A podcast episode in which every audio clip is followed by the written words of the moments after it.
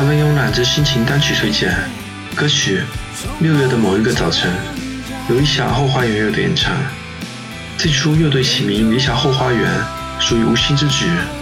而现在他们终于领悟到了，其实世界上并没有理想的后花园，它是一种乌托邦式的存在。他们在音乐中拒绝口号式的梦想，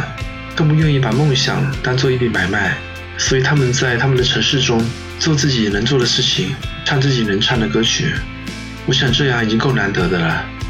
推荐乐队的曲子《六月的某一个早晨》，去欣赏。所有的问题，我们还是要去面